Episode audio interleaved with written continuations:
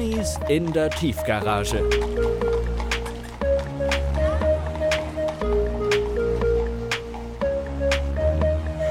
Aber wie kann man einem Pferd das erzählen? Hallo, ich bin Henry. Und ich, Pauline. Wir begleiten euch heute wieder durch ein spannendes Thema. Diese Woche geht es um das Wohnen auf kleinem Raum. Wieso ist das überhaupt so ein großes Ding? Wer will sich schon verkleinern? Oder kann das Wohnen auf kleinem Raum vielleicht auch erleichternd sein?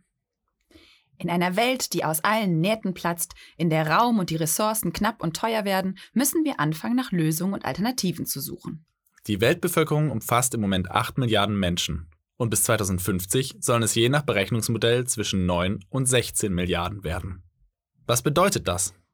Mit welchen Konsequenzen müssen wir als Erdbewohner rechnen? Schauen wir uns das Bevölkerungswachstum der Menschheitsgeschichte an, wird eines klar. Nach dem Jahr 1700 ging es von 2 Milliarden steil nach oben und noch ist kein Ende in Sicht. Allein innerhalb des letzten Jahrhunderts hat sich die Weltbevölkerung also mehr als verdreifacht. Hinzu kommt, dass eine weltweite Völkerwanderung in die Großstädte zu beobachten ist. Die Landflucht. Die Menschen suchen nach Arbeit, die sie in den Städten finden.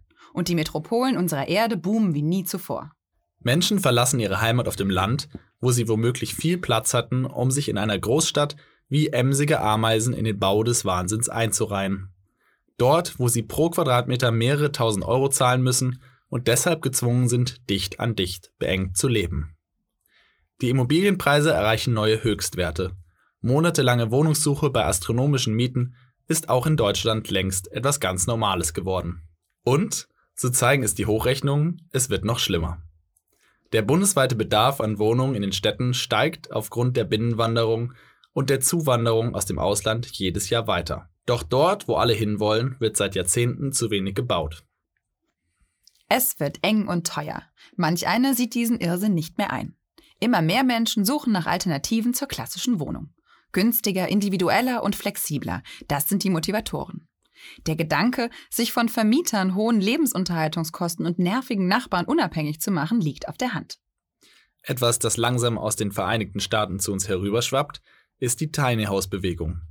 Aber verspricht dieses Konzept auch hierzulande, was es in den USA so groß gemacht hat? Helena gibt uns jetzt einen kurzen Überblick zum Thema Tiny Houses. Im Galopp. Im Galopp. Um die steigenden Mieten zu umgehen, wird das Konzept des Wohnens immer stärker hinterfragt und es werden neue Ideen entwickelt. In Zeiten, in denen ein bewusstes Leben immer wichtiger wird und auch zunehmend in den Köpfen vieler eine Rolle spielt, kommt es auch zum Überdenken des eigenen Konsums. Dazu zählt auch, wie viel der Einzelne zum Leben braucht. Ein Trend, der seit einiger Zeit seine Kreise zieht. Der Minimalismus. Nur das Nötigste kaufen. Und wenn, dann wenigstens darauf achten, wie es produziert wurde. Dies lässt sich auch auf das Thema Wohnen anwenden. Minimalismus ist auch ein Grundgedanke der Tiny House Bewegung, die ab 2007 in den USA an Beliebtheit gewann und zunehmend auch bei uns angekommen ist.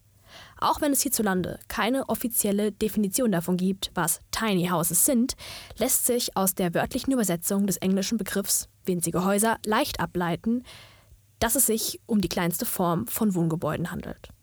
Generell gilt, Häuser mit bis zu 37 Quadratmeter Grundfläche zählen zu der Kategorie Tiny Houses. Die Idee dahinter ist, sein eigenes Heim kostengünstig, umweltfreundlich und nur mit so viel Platz wie nötig zu bauen. Im Durchschnitt hat ein Tiny House eine Wohnfläche zwischen 15 und 20 Quadratmeter und kostet zwischen 5.000 und 50.000 Euro. Zum Vergleich. Im Schnitt wohnen die Deutschen auf 46,5 Quadratmeter. Es soll aber an nichts fehlen. Tiny Houses beeindrucken ihre Fans mit Innovation, platzsparenden Ideen und dennoch einem Flair von Gemütlichkeit und Abenteuer. Oft auf Anhängern gebaut, vermitteln Tiny Houses ein Gefühl der Freiheit. Gefällt es dir an einem Ort nicht oder musst du beruflich umziehen, hängst du dein Haus ans Auto und siedelst ganz unkompliziert um. So zumindest in der Theorie. In Deutschland ist das alles gar nicht ganz so einfach, da man sein Haus hier nicht beliebig irgendwo hinstellen kann. Das Grundstück muss außerdem auch ganz bestimmten Anforderungen gerecht werden, damit man darauf dauerhaft leben darf. Vorgeschrieben ist in Deutschland ein Anschluss an die Versorgungssysteme und eine Entsorgung des Abwassers über das Kanalsystem. Setzt man sich über die geltenden Regelungen hinweg, befindet man sich hier oft in einer gesetzlichen Grauzone. In Grauzonen der Gesetzgebung fühlen sich die meisten Menschen in Deutschland eher unwohl. Die langfristige Planungssicherheit beim Thema Wohnen ist den Deutschen wahrscheinlich wichtiger als Menschen in den USA. Deutschland ist dicht besiedelt, kein Vergleich zu den weitläufigen Landschaften der Staaten. Da braucht es eben mehr Regeln und Gesetze. Auch kulturell sind freiheitsgetriebene Lebensentwürfe in Amerika angesehener als hierzulande. Denn wen stört es schon, wenn jemand irgendwo in der Weite der USA ein Tiny House abstellt? Aber auch abseits der rechtlichen Situation gibt es einige Aspekte zu bedenken. Ein Tiny House ist eben tiny, also klein. Die romantische Vorstellung einer Berghütte auf vier Rädern begeistert viele Anhänger der Tiny House Bewegung. Till ist in seiner Kolumne auf dieses Thema eingegangen und fragt sich, haben die Leute in den Tiny Häusern vielleicht einfach die Kontrolle über ihr eigenes Leben verloren?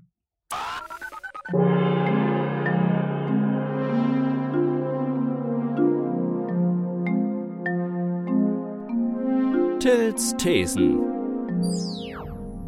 Der 2019 verstorbene weltbekannte Modedesigner Karl Lagerfeld sagte einmal, wer eine Jogginghose trägt, hat die Kontrolle über sein Leben verloren. Im Laufe seiner Karriere wurde zum Glück nur sein Schaffen im Bereich der Kleidersektion wertgeschätzt und weniger der Inhalt seines gesprochenen Wortes. Und dennoch lässt sich dieses Zitat bestens auf ein ganz anderes Thema unserer Zeit übertragen. Die Rede ist von schwindendem Wohnraum. Immer öfter finden Bürger mit normalen Einkommen keinen Wohnraum mehr. Der Wohnungsmarkt ist in den meisten Städten leergefegt und der soziale Wohnungsbau war in den letzten Jahrzehnten auch kein großes Thema für die regierenden Parteien. Gentrifizierungen richten deutschlandweit ganze Stadtviertel hin und Immobilien verkommen immer mehr zu Spekulationsobjekten. Auch die Sozialbauten werden zunehmend privatisiert. Heute sind die Konsequenzen spürbar. Ganze Wohnblöcke lässt man zerfallen, nur damit man später alles abreißen kann, um einen teuren und rentableren Neubau hinzustellen. Wer als Mieter nicht schnell genug das Weite sucht, wird von den Wohnungsbaufirmen oft systematisch schikaniert, bis der Umzug freiwillig geschieht. Je schneller das Haus leer ist und man mit der Renovierung oder dem Neubau beginnen kann, desto schneller steigt der Kontostand des Inhabers. Höherer Standard- oder Luxusapartments bringen natürlich auch höhere Mieten. Und der alte Mieter steht da mit seinem verbliebenen Hab und Gut. Jetzt sucht der verzweifelte Mieter nach Alternativen. Im Internet wird er schnell fündig und plötzlich hat er sein neues Zuhause gefunden – Schön im Grün, alles modernisiert und vor allem günstig. Nur etwas klein. Auf der Internetseite springen einem zwei englische Wörter in die Augen. Tiny Houses. Wie innovativ denkt sich der verzweifelte Mieter und ehe er sich versieht, lebt er in einem Schuhkarton auf vier Rädern. Übertragen auf das Lagerfeld-Zitat behaupte ich, wer in einem Tiny House lebt, hat die Kontrolle über sein Leben verloren. Um das eigene Stadtviertel frei von Kleinverdienern zu halten, packt man seine sieben Sachen und zieht aus. Mehr passt in das neue Zuhause ja sowieso nicht hinein. Öffnet man die Tür von dem Tiny House, sieht man nicht viel. Eine 50 cm große Küchentheke, eine Schlafcouch, eine Toilette, in die gleichzeitig eine Nasszelle integriert ist und ein kleiner Tisch mit zwei Stühlen. Das nennt sich dann frei, unbestimmt und Alternativleben. Man könnte es allerdings auch nüchtern betrachtet einfach nur als das bezeichnen, was es ist. Ein Leben wie im Container, nur mit mehr Holz innen drin. Da verweht dann auch das Argument um die plötzliche Naturverbundenheit im Winde. Wer sitzt, wenn möglich, nicht lieber draußen als in einer Blechbüchse? Dicht angereiht stehen sie nun da, die Tiny Houses. Eines niedlicher als das andere. In Amerika nennt sich das ganze Tiny House Movement. Und es ist längst keine Art mehr zu wohnen, sondern zu einem Lifestyle geworden. Und wie es der Name schon sagt, ist daraus mittlerweile eine ganze Bewegung entstanden. Mal wieder ein kluger Schachzug. Natürlich kann man Armut und Wohnungsmangel als großes Event verkaufen. So bekommt jeder, was er möchte. Die Wohnungen in der Stadt bleiben für Besserverdiener und der Rest zieht in Randbezirke oder eben nach Peter Lustig-Manier in den Bauwagen. Die Zeiten der Hausbesetzer sind längst vorbei. Statt ziviler Ungehorsamkeit gibt es jetzt mobilen Wohnraum zu zweit. Der kleine Mann bekommt dann auch passend sein kleines Haus. Man muss also nur umdenken und dem Elend lächelnd in die Augen schauen. Dann ist das alles auch gar nicht mehr so schlimm. Denn wer wenig hat, kann schließlich auch nichts mehr verlieren. Wer resigniert, zieht in ein Tiny House und wer noch nicht ganz aufgegeben hat, erzählt davon, wie er durch seine Art zu wohnen gegen den Mainstream schwimmt.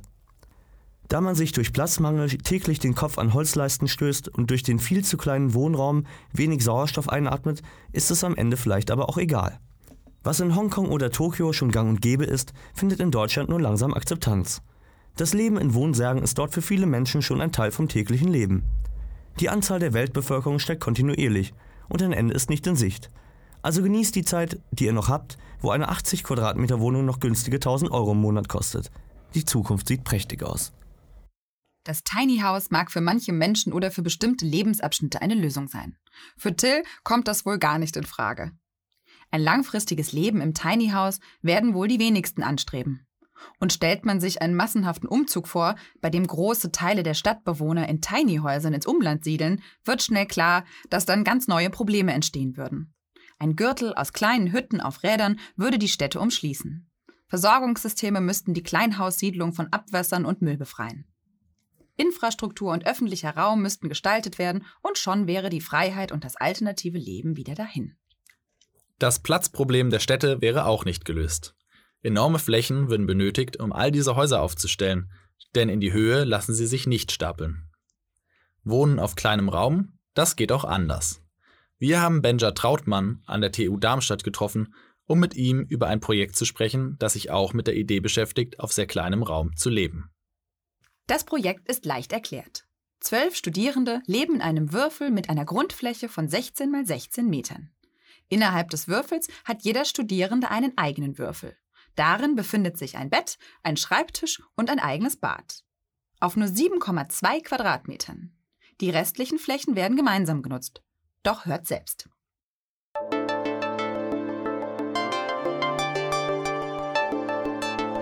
Im Gespräch.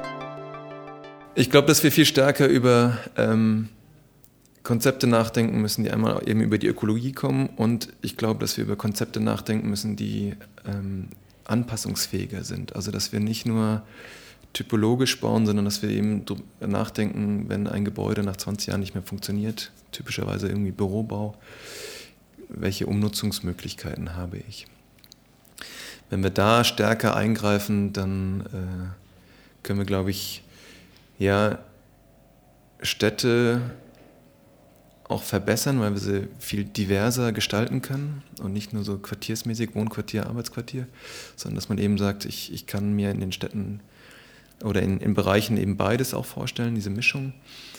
Und das andere ist, ähm, dass wir eben als das Baugewerbe, das irgendwie über die Hälfte des Abfallaufkommens, ähm, auch wenn da viel Straße Straßenbau dabei ist, aber ähm, verursacht, dass wir einfach da viel mehr Maßnahmen treffen müssen, wie wir eben über Recycling oder eben auch über. Also mein Name ist Benja Trautmann.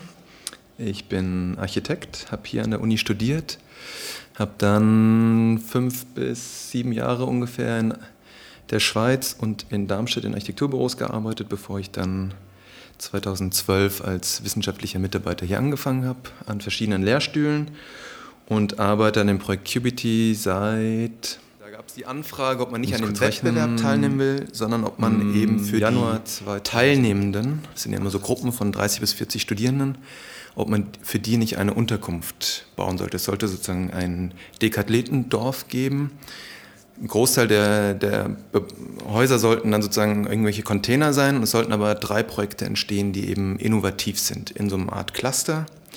Jedes Gebäude sollte 16 mal 16 Meter sein, da kommt dann auch die Größe von Qubity her. Und das, diese Anfrage wurde dann bejaht und man hat das sozusagen dann in die Lehre erstmal eingebunden und eben dann das Projekt Qubity äh, entwickelt. Dorf im Haus klingt ein bisschen platt und langweilig und dann hat man sich eben überlegt, welche Begriffe macht das Projekt aus. Das ist einmal der Begriff des Cubes, das ist der Begriff der, der Einheit, Unit und der Begriff Dorf im Haus, Dorf in der Stadt und City und aus diesen drei Begriffen hat man dann eben Qubity entwickelt. In, in der Entwicklungsphase wurde sich überlegt, auf, auf wie viel kann man verzichten ne? und, und ich sag mal, einen, einen Wohnraum auf ein Bett, eine Flurfläche und ein Bad zu beschränken, ist natürlich ein Extrem. Ist natürlich ein Extrem und, und äh, bewusst auch ein bisschen provokativ und ähm, sag ich mal, der, die Nutzer, also Studierende, für die funktioniert das, weil sie eben nur häufig temporär in einem Bereich wohnen. Ich glaube, das ist in der Form schwer für, für Senioren, die vielleicht irgendwie, wenn sie berentet werden, irgendwie da dauerhaft über einen längeren Zeitraum noch leben. Das funktioniert in der Form nicht. Es ist auch, glaube ich, für ähm, ich mal, Familien oder Pärchen einfach nicht ausgelegt. Es ist ein ähm, bewusst provokativer Prozess gewesen und deswegen reiten wir auch häufig auf diesen 7,2 rum, weil das irgendwie so eine Größe ist, wo man denkt, das ist ja noch nicht mal so groß äh, wie mein eigenes Bad zu Hause. Reduzieren, reduzieren, reduzieren. Das ist das Bett. Man hat überlegt, hinter dem Bett vielleicht noch einen Schrank, äh, wo man irgendwie mal eine Jacke aufhängen kann, weil die kann man nicht so gut in den Schubladen unterm Bett unterbringen. Und dann äh, ja, eine Vorgabe, Mindestvorgabe für die Flurfläche und dann das kleinste Modul, was es eben mit Dusche, WC und Waschbecken gibt. Und dann eine Kiste drumherum und die Größe der Kiste sollte so passen, dass sie auf einen LKW passt. Also das ist schon darauf abgestimmt. Und dann kam am Ende eben 7,2. Es hätten auch 7,5, es hätten auch vielleicht 8. Also es geht nicht um die Zahl, sondern es geht um diese Zahl, dass wir weit unter den 10 Quadratmetern sind. Aber es funktioniert.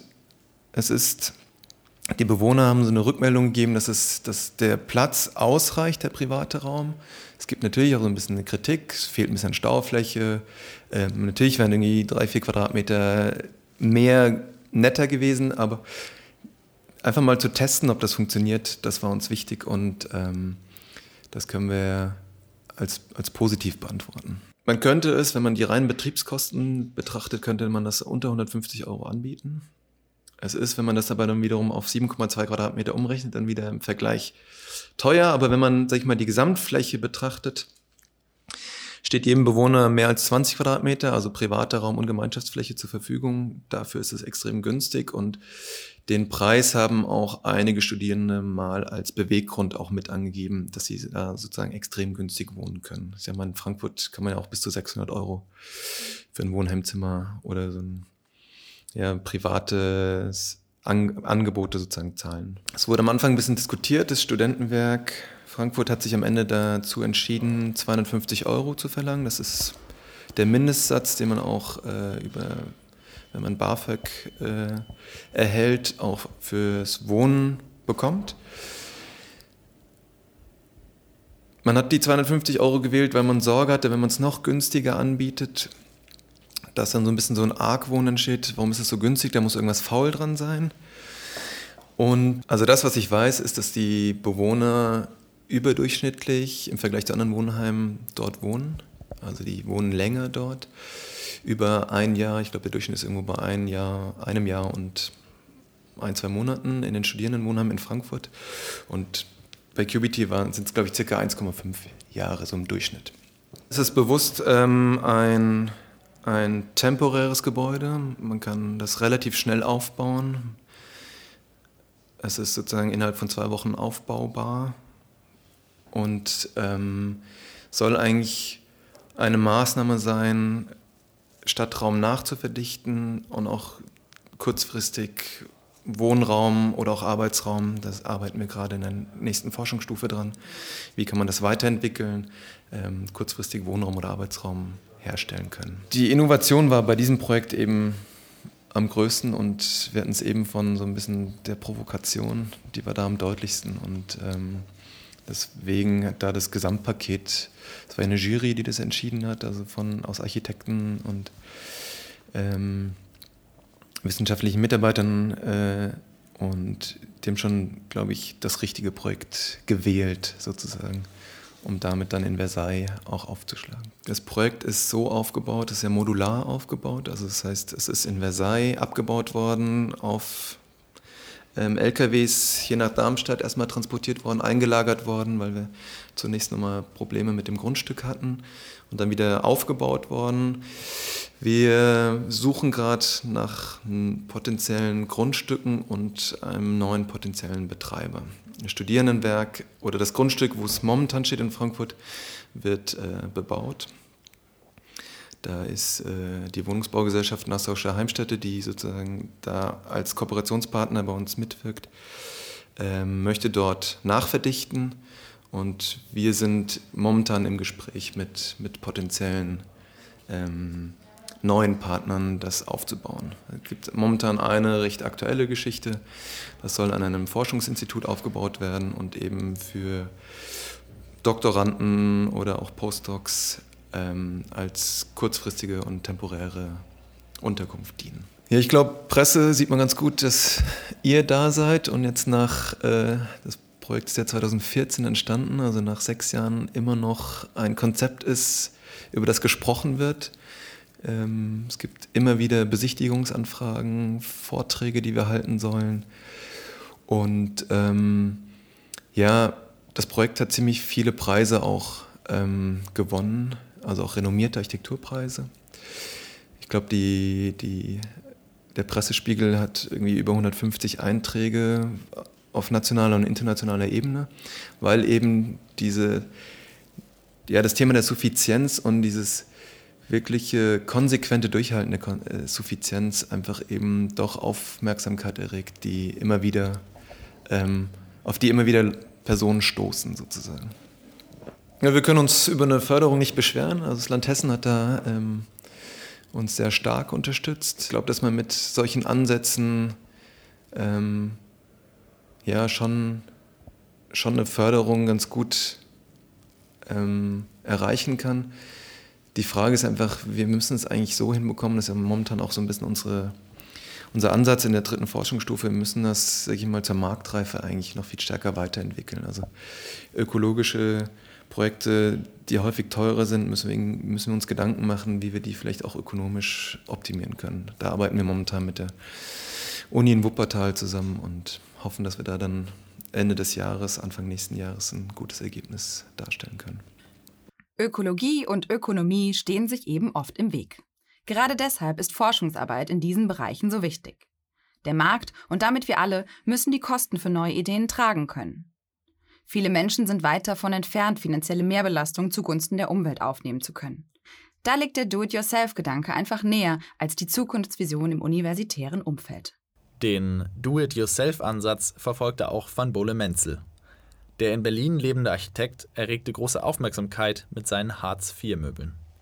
Van Bole-Menzel hat Möbel entwickelt, die aus einfachen, günstigen Materialien selbst gebaut werden können und deshalb für Menschen mit geringem Einkommen eine gute Alternative darstellen. Theresa und Robin geben uns jetzt einen Einblick in einen von Van Boos berühmten Vorträgen. Bei einem seiner Projekte hat Van Bole Menzel den Gedanken des Tiny Houses auf die Spitze getrieben. Stellt euch vor, ihr seid bei einem TED Talk, also einem Vortragsabend. Der Saal ist gefüllt und alle warten auf die Worte des jungen Architekten, der auf der Bühne steht. Er sieht ganz gewöhnlich aus. Jeans, T-Shirt und um seinen Oberkörper ist ein Babytragetuch gewickelt. Er hat sein schlafendes Kind dabei. Aber das hält Van Bo nicht davon ab, einen Vortrag zu halten. Jeder redet über die Zahl der Quadratmeter. Also habe ich ein 1 Quadratmeter Haus gebaut. Voila! Es hat eine Tür, ein Fenster und ein Dach. Ein echtes Haus eben. Erklärt er, während er ein spielzeugartiges Gebäude auf Rollen vor sich herschiebt. Hier sehen Sie einen herunterklappbaren Schreibtisch. Und hier, wenn Sie die Türe schließen, können Sie das 1 Quadratmeter Haus sogar als Laden benutzen.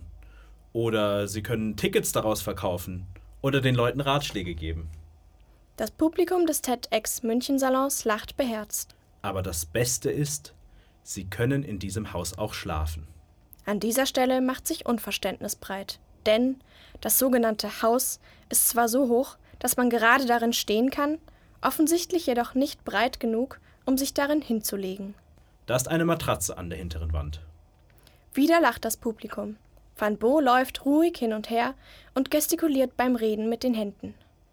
Ich verkaufe dieses Haus nicht. Aber ob Sie es glauben oder nicht, man kann sich den Bauplan dafür im Internet holen und es einfach nachbauen. Das kostet etwa 250 Euro.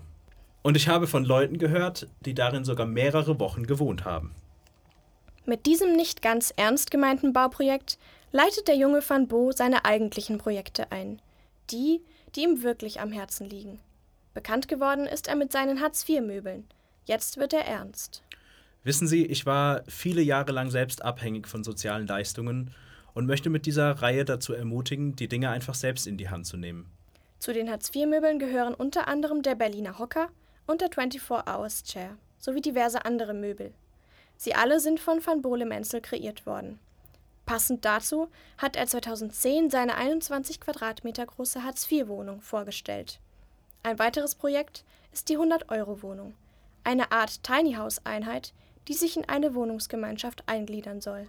Die etwa 7 Quadratmeter große Wohnung umfasst Küche, Büro, Bad, Schlafzimmer und Wohnstube. Sie soll nur 100 Euro Miete im Monat kosten. Was möchte Van Bo uns also sagen? Zum Beispiel, dass wir umweltfreundliche Lösungen brauchen, wenn wir immer mehr Menschen auf der Erde werden. Es gebe sehr viele Menschen, sagt er, die einen Großteil der Zeit gar nicht zu Hause seien, aufgrund der heutigen Arbeitsrhythmen oder wegen häufiger Reisen. Wieso blockieren gerade Sie dann über 50 Quadratmeter mitten in der Stadt? Van Bole-Menzel möchte dazu anregen, um anstatt neu zu bauen. Die Ressourcen nutzen, die wir haben, recyceln, Kompromisse eingehen und anfangen, vom Leben zu reden, anstatt vom Wohnen. Noch sind wir nicht in der Not, in winzigen Wohnungen leben zu müssen.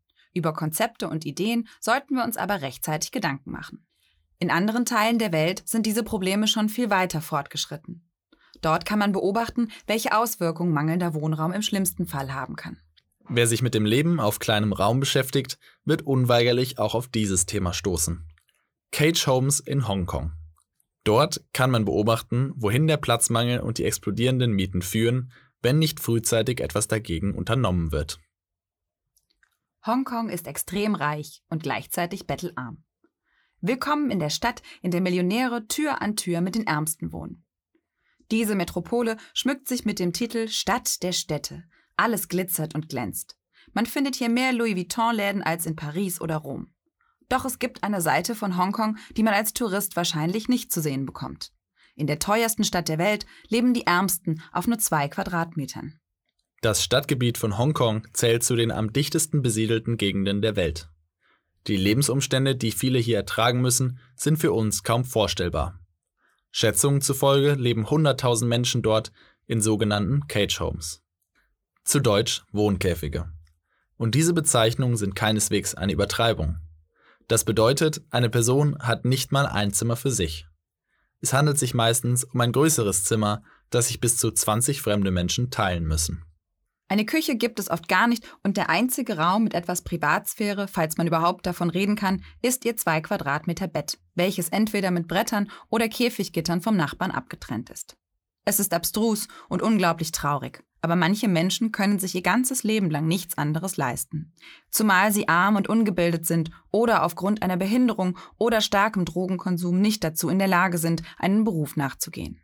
Viele von ihnen sind dankbar, überhaupt ein Dach über dem Kopf zu haben. Für einen solchen Käfig zahlt man bis zu 1400 Hongkong-Dollar im Monat. Das entspricht etwa 160 Euro. Viel mehr bleibt den meisten Betroffenen zum Leben nicht übrig. Das Geld, das ihnen zur Verfügung steht, reicht oft nicht einmal, um eine vernünftige Ernährung zu finanzieren. Frisches Wasser müssen sie sich auch kaufen. Ihr Zuhause ist nur so groß, dass sich eine Person hinlegen oder setzen kann. Und manche Menschen können sich nur diagonal in ihr eigenes Bett legen. Zum Schlafen benutzen sie dann einen Hocker für ihre Beine. Weil Hongkong so teuer ist, gehen viele der Cage Home Bewohner so gut wie nie aus dem Haus, denn auch das ist immer mit Geld verbunden. Weil Hongkong so teuer ist, gehen viele der Cage Home Bewohner so gut wie nie aus dem Haus. Denn auch das ist immer mit Geld verbunden. Tageslicht dringt in viele der Zimmer nicht vor, da sie sich oft in der Mitte eines sehr breiten Hochhauses befinden.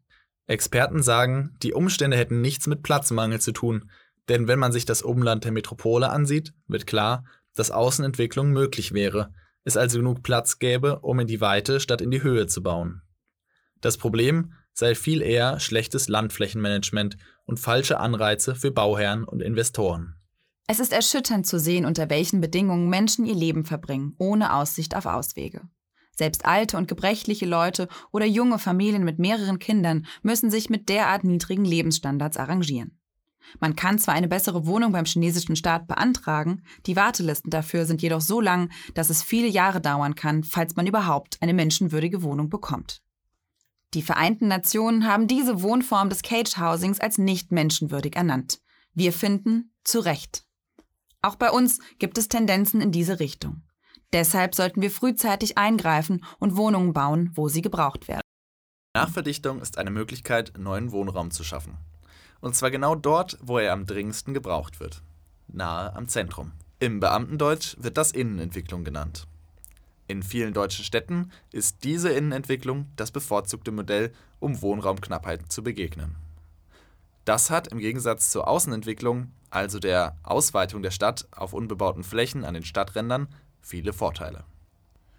Straßen, Rohre, Leitungen, aber auch Systeme wie der öffentliche Verkehr, Müllabfuhr und andere Versorgungssysteme sind in schon bebauten Gebieten vorhanden und müssen nicht wie bei Neubausiedlungen zusätzlich errichtet werden.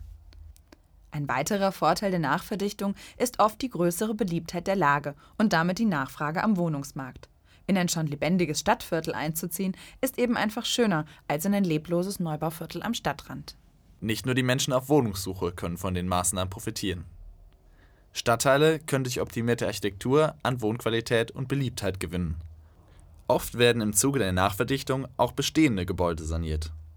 Nicht immer geht es mit steigenden Mieten und Gentrifizierung einher.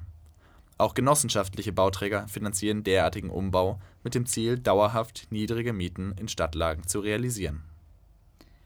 Auch für Architekten ist die Nachverdichtung ein interessantes Feld. Die Zeiten von einem Reißbrett geplanten Siedlung ist für Architekten vorbei. Viel zu individuell sind die Ansprüche an diese Art des Bauens. Es ist wichtig, den Bestand, also die schon vorhandenen Gebäude und die Umgebung in das Projekt einzubeziehen, sonst entsteht ein Fremdkörper im Viertel. Denkmalschutz, Schwierigkeiten beim Bauen auf alten Gebäuden und die Interessen der Menschen vor Ort erschweren die Planung solcher Projekte. Die umliegenden Anwohner sind nicht immer begeistert von der Idee, freie Flächen ihrer Nachbarschaft zu bebauen oder neue Stockwerke auf ihren Wohnhäusern zu errichten. Oftmals veranstalten sie Demonstrationen und wehren sich dagegen, dass es noch enger werden soll. Weniger Grünfläche, mehr Verkehr und erhöhte Geräuschkulisse sind nur ein paar der unangenehmen Folgen der Nachverdichtung. Eine Lösung wird in Zukunft mit Sicherheit die Nutzung der Dachflächen in Städten sein. Denn häufig werden sie weder als Terrasse von den Bewohnern genutzt, noch befinden sich darauf umweltfreundliche Grünflächen. Der Gedanke, jene leerstehenden Flächen zu bebauen, also aufzustocken, liegt also nahe. In Berlin werden 17.000 neue Wohnungen gebraucht. Der städtische Wohnungsbau kommt hier nicht mit. Architekt Simon Becker und sein Kollege Andreas Rauch, beide Mitte 30, haben ein Start-up gegründet. Beim Urban Pioneers Wettbewerb haben sie einen der ersten Plätze erreicht. Wohnen wie Carlson vom Dach.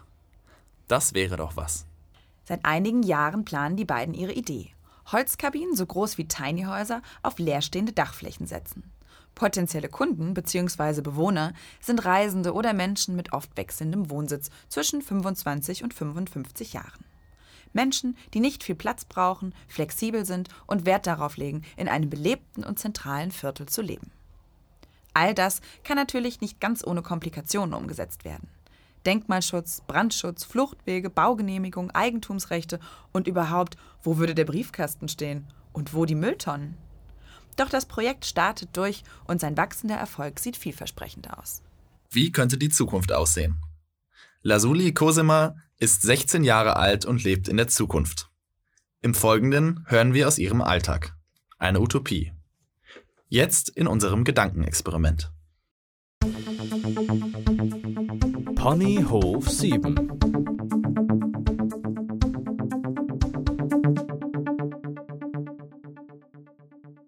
Mein Name ist Lazuli Cosema Dietrichs. Ich lebe in einer Kleinstadt in der Schweiz mit etwa einer Million Bewohnern. Ich bin 16 Jahre alt und besuche mit allen meinen Mitschülern die freie Webschule Europas. Jeden Morgen verlasse ich um 9 Uhr unseren Kubus und begebe mich auf die breite Grünstraße vor unserem Wohnblock. Meine Familie hatte Glück. Uns wurde ein Kubus im fünften Stock zugeteilt. Andere von uns, mein Schulfreund Kimo zum Beispiel, muss morgens mehr Zeit einplanen, denn er wohnt im 65. Stock, der Aufzug braucht also etwas länger. Unsere Grünstraße wird von den lokalen Urbangärtnern mit japanischen Langhalsenten und Schafherden gepflegt, um die Vegetation, die sich über 15 Meter erstreckt, zu erhalten. Dazu zählen die grünen Wiesen, die Blumenbeete und die öffentlichen Gemüsebeete, auf denen wir alle gemeinsam unsere Lebensmittel anbauen. Schmale Wege führen mich von meinem Wohnblock bis an die andere Seite der Grünstraße, wo ich den Luftdienstknopf drücke. Es ertönt ein angenehmer klarer Klang und auf dem Display unter meiner Haut erscheint der Schriftzug Du musst nur noch sechs Minuten warten. Zufrieden senke ich meinen linken Arm wieder und atme tief ein. Ich gebe meinem DIP, also meinem Digital Intelligence Program, die Anordnung, ruhige Dschungelmusik zu spielen und schließe die Augen. Multitasking ist eines der Fächer, die wir an unserer Webschule schon haben, seit ich mit fünf Jahren eingeschult wurde.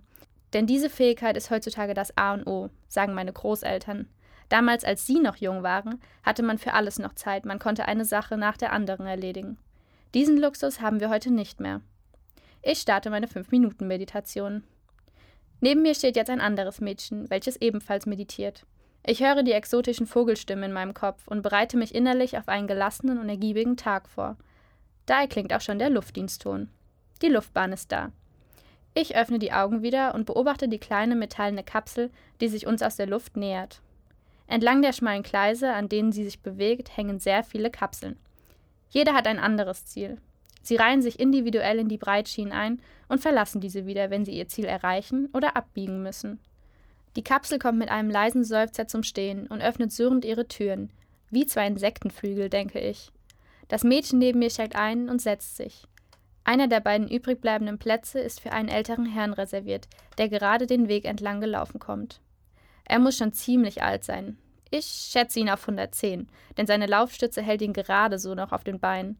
Schwer atmend steigt er über die Kapselrampe ein und lässt sich mir gegenüber nieder. Unser Gefährt nimmt Schwung auf und fliegt über die Gleiskurve zurück auf die große Breitschiene, die sich etwa 160 Meter über dem Boden befindet. Unter uns pfeift die Stadt in einer Geschwindigkeit von 250 km/h vorbei, All die großen Wohnblöcke, all die Glasfronten, die weiten Dachflächen, bedeckt mit ihren frischen grünen Dachparks und den Höhenpools. Manche von ihnen werden als Sportfläche genutzt, andere als Arenas oder öffentliche Freizeitflächen mit Parcoursausstattung, Amphitheatern oder Konzertbühnen. Die Dachdurchschnittshöhe der Wohnblocks unserer Stadt ist nicht viel niedriger. Meine Sicht auf sie ist also immer ausgezeichnet, wenn ich den Luftdienst nehme. Nach etwa 20 Minuten sind wir am anderen Ende der Stadt angelangt. Unsere Kapsel biegt ein paar Mal ab und senkt sich langsam wieder, dieses Mal, um vor der Dachfläche von Block 268d zu landen. Ich steige aus und laufe über die schmalen Wege in Richtung Eingang, ein kreisrundes Loch in der Wiese, welches nach unten führt. Im obersten Stock hole ich mir beim Foodsharer mein Frühstück, heute Vollkornbällchen mit A-Meat. A-Meat gibt es nicht schon seit immer, haben meine Eltern mir erzählt.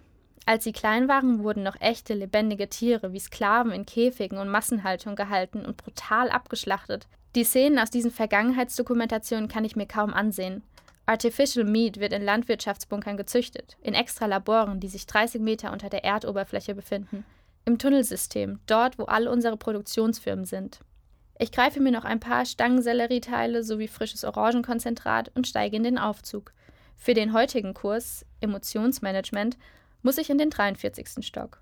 Dort sitzen wir alle in mehreren ineinander liegenden Kreisen an Tischen, die mit Smart-Bildschirmen ausgestattet sind.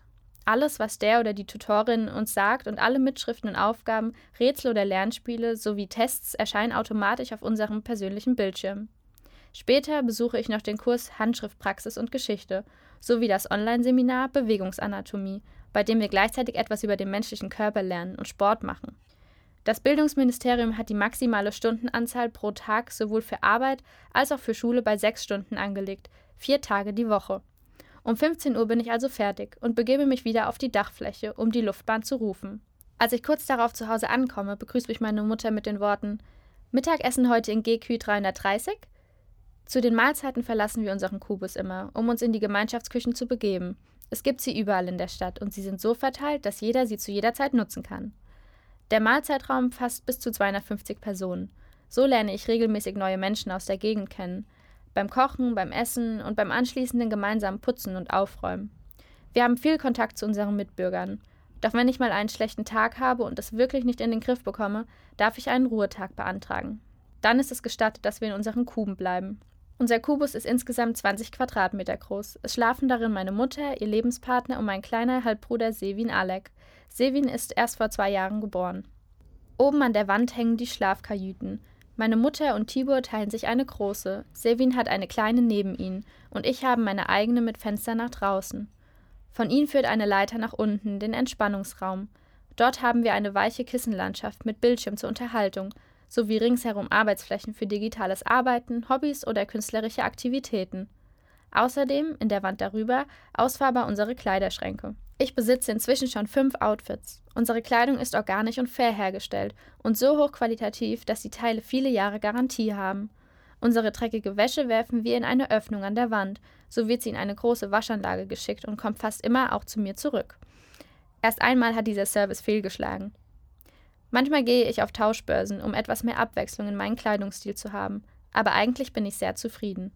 Unser Leben spielt sich eher draußen ab. Ich halte mich zwar gerne im Kubus auf, aber die meiste Zeit bin ich draußen, reise, gehe zur Schule oder treffe mich mit Freunden, gehe also meinen auswärtigen Hobbys nach. Der Kubus ist lediglich das Nest. Ein Nest, in dem wir schlafen und uns ab und zu niederlassen. Nicht mehr und nicht weniger.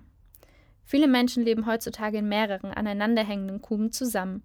Sie nutzen größere Gemeinschaften von bis zu 30 Personen, um mehr Raum zu haben und zum Beispiel, um die Vorteile des Mehrgenerationenprinzips zu nutzen. Heute Abend werde ich in unserer Nasszelle ein warmes Bad nehmen. Das Wasser, welches durch die Leitungen des Wohnblocks fließt, wird möglichst sparsam eingesetzt. Jeder Liter wird mehrmals verwendet. Er läuft in den Abfluss und wird vor Ort gereinigt, bevor es weiter in die nächste Leitung geht. Die Politiker reden noch immer von Wasserknappheit, obwohl die wirklich bedrohliche Krise schon fast 30 Jahre her ist. Unser Planet, so sagen sie, erholt sich von den Strapazen der letzten 100 Jahre nur langsam. Willkommen im Jahr 2050.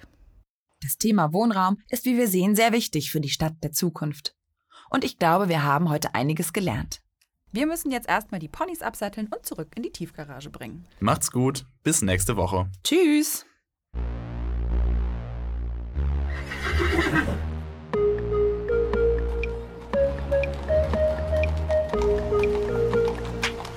Ponys in der Tiefgarage.